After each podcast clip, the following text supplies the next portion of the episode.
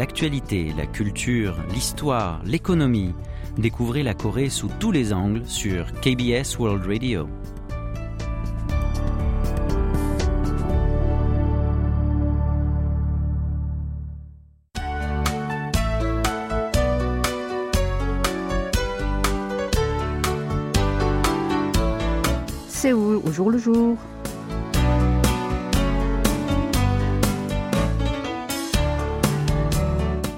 À tous, merci de nous retrouver pour cette nouvelle édition de Séoul au jour le jour. La période des fêtes de fin d'année approche. Beaucoup de gens établissent des projets pour cette occasion spéciale. Quelles sont les tendances majeures de projets pour cette fin d'année? Deux sites de voyage ont publié l'analyse des données de recherche de billets d'avion et d'hôtels effectuées en ligne en septembre et octobre pour les jours fériés consécutifs de Noël et ceux du Nouvel An.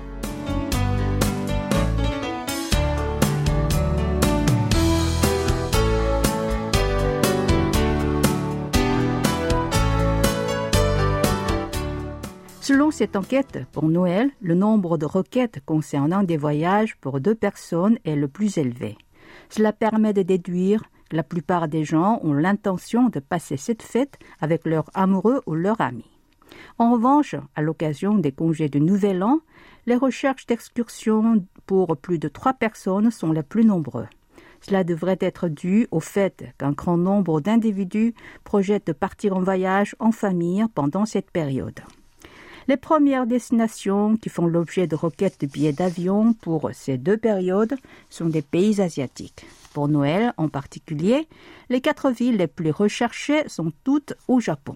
Tokyo, Osaka, Fukuoka et Sapporo. Ce pays est récemment émergé comme la destination la plus convoitée pour les Sud-Coréens qui peuvent le visiter sans visa. Cette popularité devrait être maintenue jusqu'à la fin de l'année. À part ces régions, Bangkok, Da Nang, Natran et Cebu, situées dans l'Asie du Sud-Est, sont aussi prisées. Cela s'explique par le fait qu'elles sont proches de la Corée du Sud et qu'il fait chaud en ce moment. Pour le nouvel an, le classement des requêtes est similaire. Bangkok, Tokyo et Osaka sont en tête de la liste des destinations favorites. En plus des villes en Asie, celles situées plus loin, comme Paris, Sydney et Los Angeles, sont incluses parmi les 20 premières. Et pour ce qui est des prix des billets d'avion, ils sont généralement moins chers à Noël qu'au Nouvel An. Il y a aussi beaucoup de gens qui projettent de passer les fêtes de fin d'année à l'intérieur du pays. Le nombre de recherches d'hôtels à Séoul aux alentours de Noël était plus élevé que celui pour le Nouvel An. Ce chiffre est 4,8 fois plus important que celui de Busan, la deuxième grande ville sud-coréenne, et même d'Osaka, qui a enregistré les requêtes les plus nombreuses. Pour les congés de Nouvel An, le nombre de recherches d'hôtels à Gangneung, dans la province de Gangwon, est 34 fois plus important que Noël. Cette ville se place au deuxième rang, derrière la capitale sud-coréenne, dans ce classement. Ce résultat est dû sans doute au fait que Gangneung est connu pour être un site célèbre pour apprécier le lever de soleil.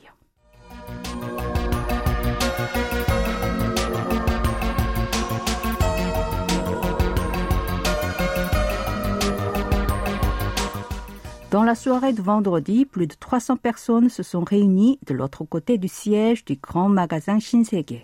Et ce, pour apprécier les illuminations de Noël sur les murs extérieurs de cet immeuble. Or, à la différence de l'année dernière, une barrière de sécurité a été installée entre la chaussée et le trottoir. Des agents de sécurité contrôlaient les citoyens de sorte qu'ils ne la franchissent pas.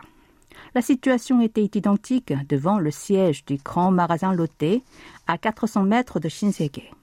Une longue file d'attente s'est formée par des gens qui voulaient se prendre en photo devant un sapin de Noël géant illuminé. Là-bas aussi, des agents de sécurité essayaient de contrôler les visiteurs. À l'approche des fêtes de fin d'année, les quartiers fréquentés où se rassemble la foule sont en état d'alerte. Les collectivités locales, la police, les centres de secours des régions concernées ont organisé des rencontres pour étudier des mesures de sécurité.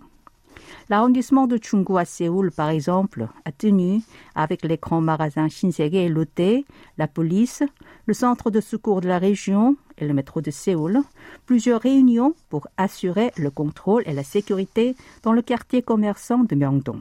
C'est la première fois que des collectivités locales et des grands magasins se sont réunis pour traiter des mesures de sécurité concernant l'afflux de visiteurs en fin d'année.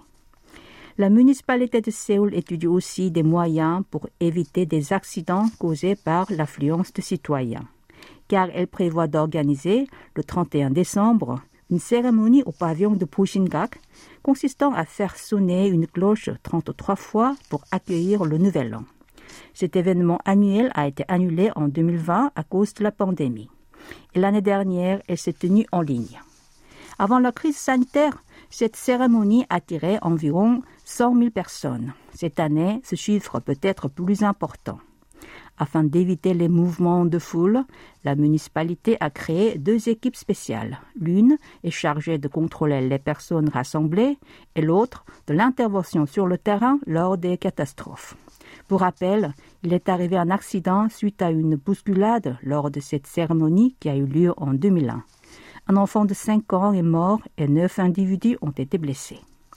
Les arrondissements de Séoul, qui abritent des quartiers fréquentés, étudient également des mesures à prendre à ce sujet. L'arrondissement de Gangnam, par exemple, envisage de mobiliser 70 agents de sécurité pour surveiller les six zones branchées du quartier. Quant à l'arrondissement de Mapo, il prévoit d'examiner les sites sensibles avec une soixantaine d'agents de sécurité. Eh bien, c'est le moment de prendre une petite pause musicale. Nous allons écouter la chanson de Melomans Chukje Festival.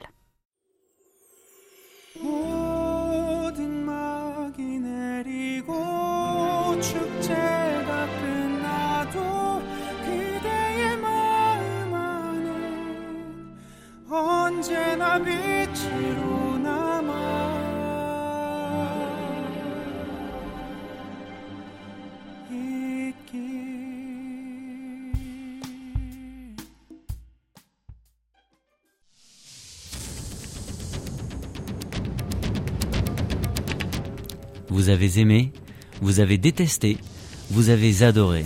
Faites-nous part de vos réactions en nous écrivant à french.kbs.co.kr.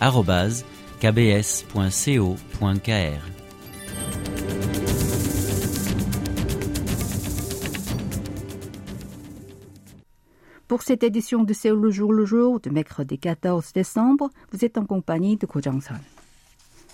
Selon l'Institut national des statistiques, le COSTA, parmi les ménages en Corée du Sud, ceux composés d'une seule personne représentent plus d'un tiers de la totalité. La plupart d'entre eux sont des jeunes d'une vingtaine et d'une trentaine d'années ou des seniors de plus de 70 ans. Et leurs revenus, les conditions du logement et le niveau de satisfaction de leur vie sont inférieurs à la moyenne de tous les foyers. D'après les données publiées par le COSTA, L'année dernière, le nombre de foyers d'une personne a dépassé les 7 millions.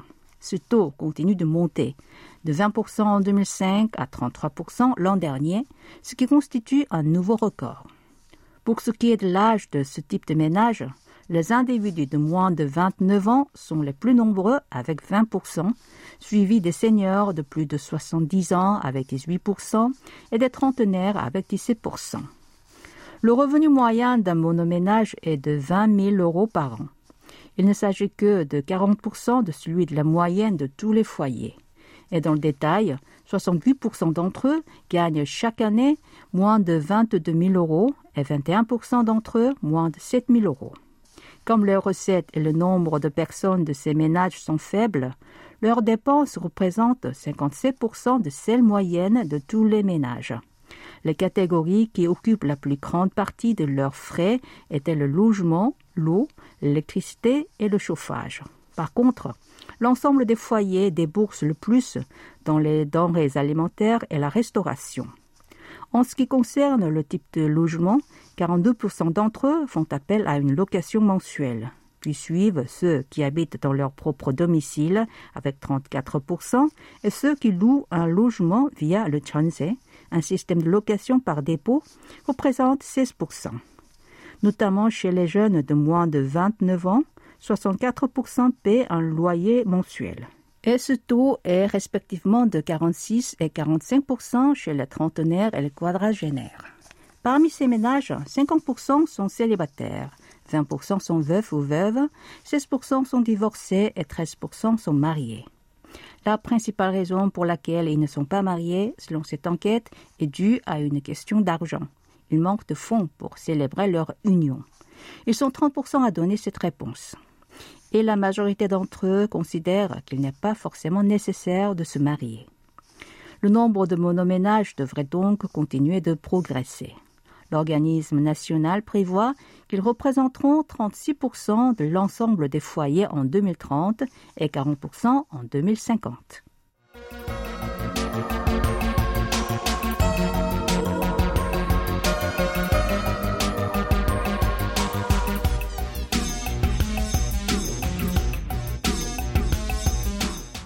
Une histoire récemment publiée sur un site communautaire a fait polémique sur Internet.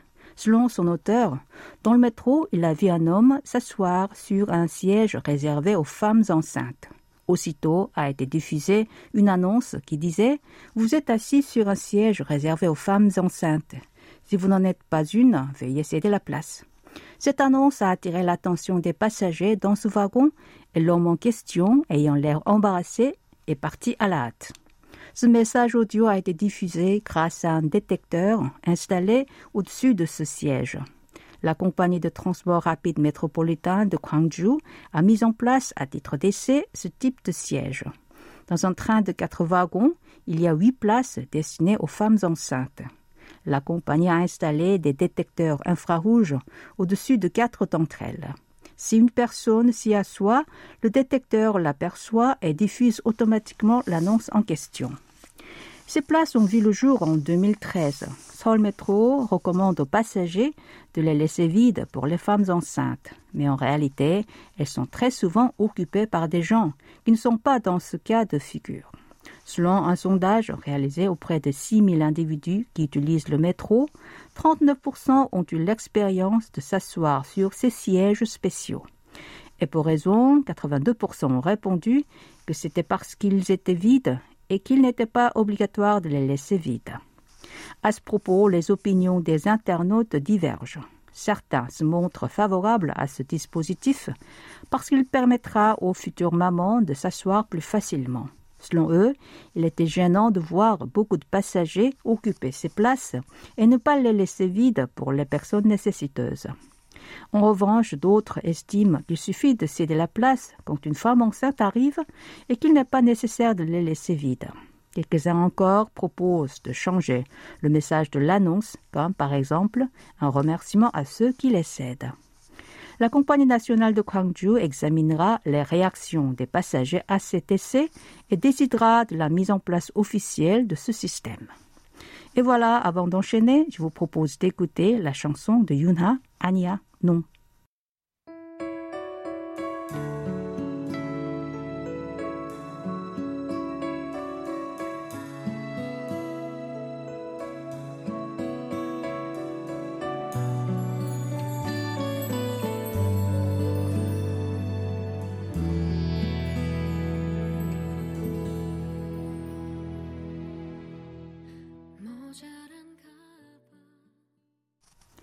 Pays du matin clair, le temps commence à se refroidir et la province de Gangwon s'est mise à se préparer à l'organisation des festivals hivernaux.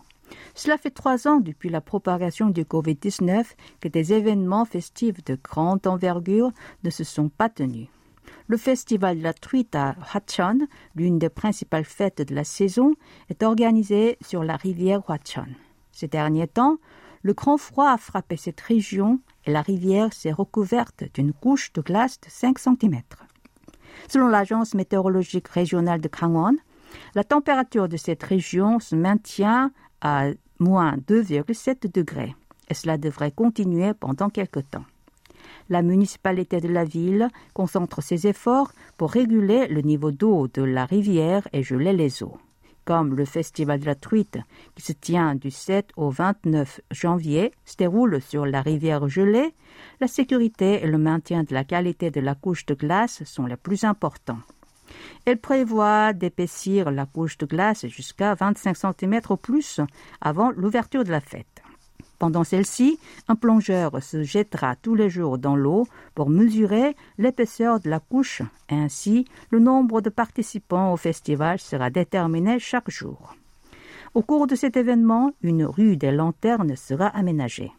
Une centaine de personnes âgées de cette région fabriqueront des lanternes sous forme de poissons pour décorer la rue.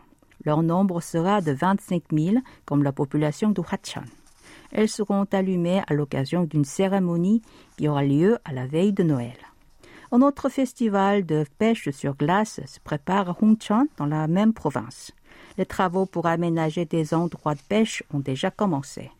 Lors de cet événement, des truites nourries de ginseng, qui pèsent plus d'un kilogramme et mesurent entre 45 et 50 cm, seront relâchées pour que les visiteurs puissent les attraper.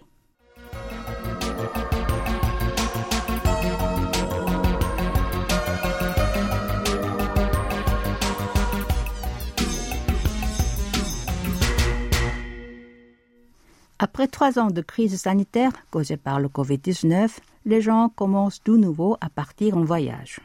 Une plateforme de réservation d'hébergement a réalisé un sondage sur les tendances de voyage pour l'année prochaine.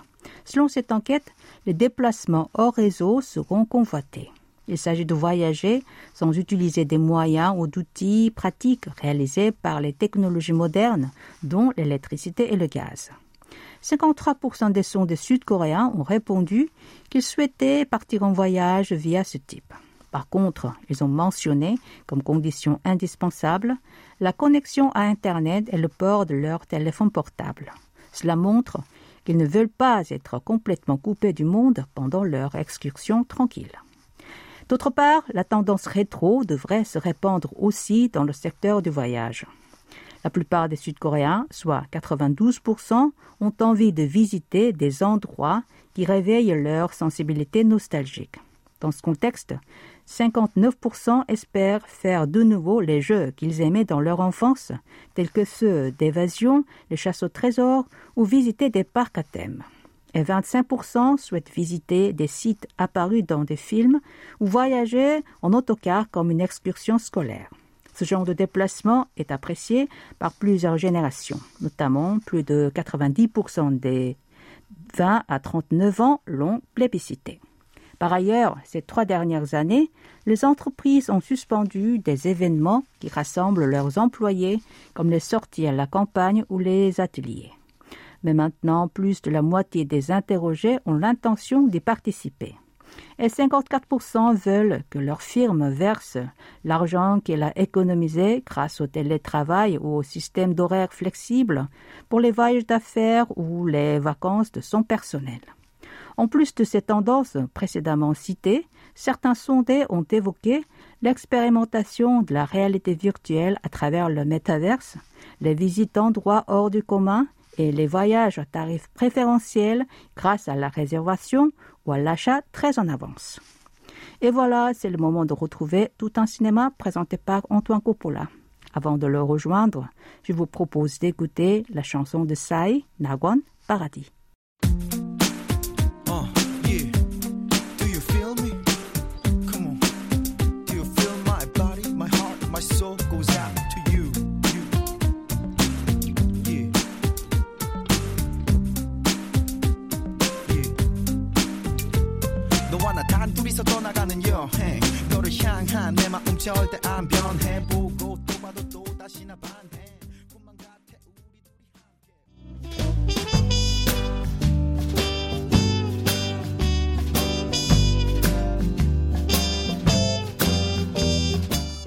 Bonsoir à toutes et à tous. L'acteur Kwon Heo est devenu ces dernières années l'alter ego vieillissant du réalisateur Hong Sang-soo. Bien que ce dernier soit plus vieux, avec 62 ans, contre 57 pour Kwon. C'est en 2012 qu'ils ont tourné leur premier film ensemble, In Another Country, avec Isabelle Huppert, pour ensuite enchaîner huit films ensemble dans les deux derniers cette année, The Novelist Film et Woke Up. Pourtant, Kwon a déjà une longue carrière derrière lui avant sa période Hong Sang-soo. Voyons cela de plus près.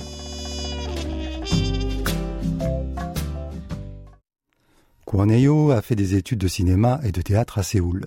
C'est là qu'il a rencontré et épousé la belle Cho Yoon-hee, l'actrice de Premier amour de Im Yong-se et celle qui fait la célèbre ouverture du premier livre sur le cinéma coréen publié en France par moi-même, Le cinéma sud-coréen du confucianisme à l'avant-garde, sorti en 1996. Déjà. Disons-le d'emblée, Kwon n'avait dès le départ pas la gueule d'un jeune premier. Trapu et arborant une grimace simiesque, presque en permanence, il était tout droit dédié au rôle de gangster ou de second couteau. Il commence donc au théâtre au début des années 90 avant de tenter le cinéma et la télévision, car Kwon est avant tout partie prenante du mobilier télévisé coréen. Dès 1993, il joue les hommes lambda dans de nombreux sitcoms des familles. À la télé, c'est en 2002 qu'il passe au grade supérieur en apparaissant dans la série à succès Winter Sonata, puis dans Story of a Bright Girl. Avec la libéralisation des chaînes et des téléphones portables, le temps des soap made in Korea a commencé, et Kwon aussi.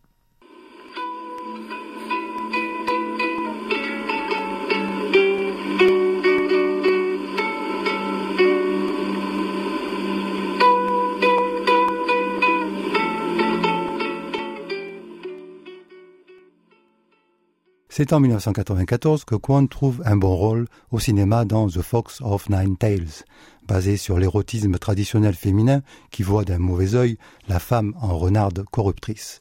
Toutefois, la carrière de Kwon ne décolle pas sur le grand écran. On le voit dans Ghost Mama en 1996, puis Last Present en 2001 et Cyrano Agency.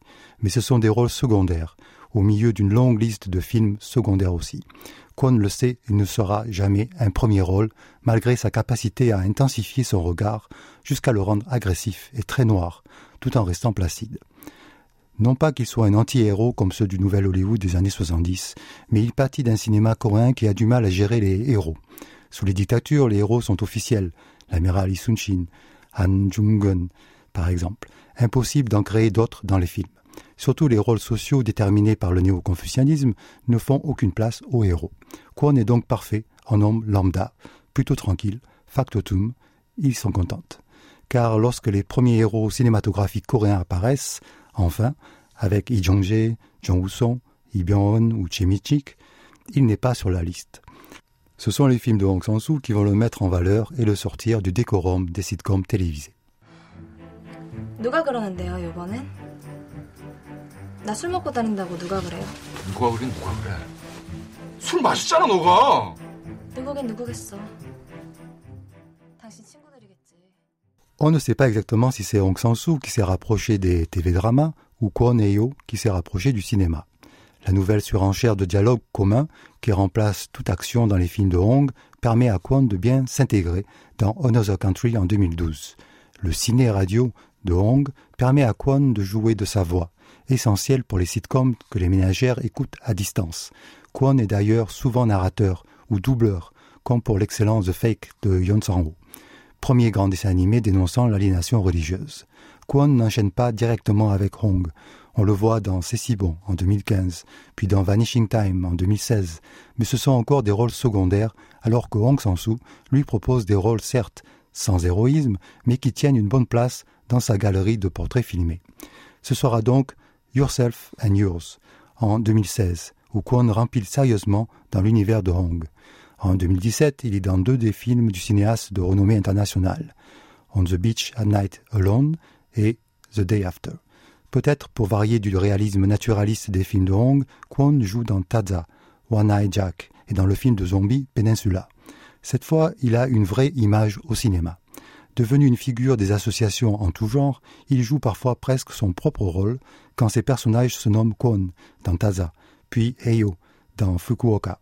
Entre deux films du genre fantastique comme Whispering Corridors et The Cursed, il rempile avec Hong pour The Woman Who Ran et In Front of Your Face. Son alchimie avec l'actrice et muse de Hong, Kim Mini, fonctionne à merveille. C'est la belle et la bête version Hong Sang-soo. Surtout, Hong semble voir en lui son alter ego parfait. Cela peut sembler étrange car le réalisateur est bien plus vicelard que le placide Kwon, mais on ne se voit pas toujours tel que l'on est, mais tel qu'on voudrait apparaître aux autres. Bref, c'est en tout cas une chance pour Kwon Heo qui retrouve un dernier souffle à sa carrière loin des potiches pantouflardes du petit écran.